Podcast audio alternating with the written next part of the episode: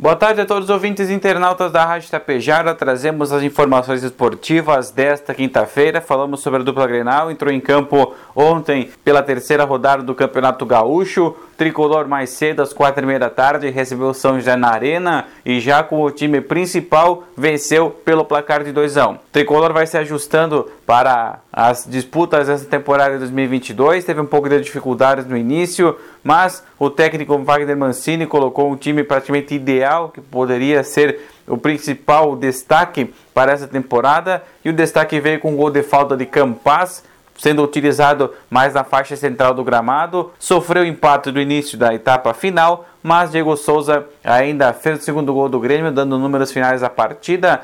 Grêmio agora recebe no próximo domingo, às sete e meia da noite, o Guarani de Bagé pela quarta rodada do Gauchão. Já o Internacional, com o time reserva, veio até Ijuí enfrentar o São Luís no 19 de outubro e empatou com o placar de 0 a 0. Colorado teve da Alessandro em campo, fez a alegria do torcedor colorado vindo ao interior.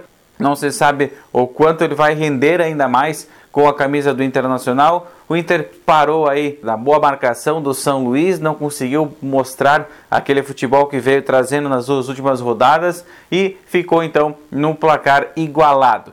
Colorado chega a 7 pontos na tabela de classificação, divide a liderança do gauchão com o Grêmio e aí no próximo sábado vem até Erechim quando enfrentará no estádio do Colosso da Lagoa a equipe do Ipiranga às 4 e meia da tarde.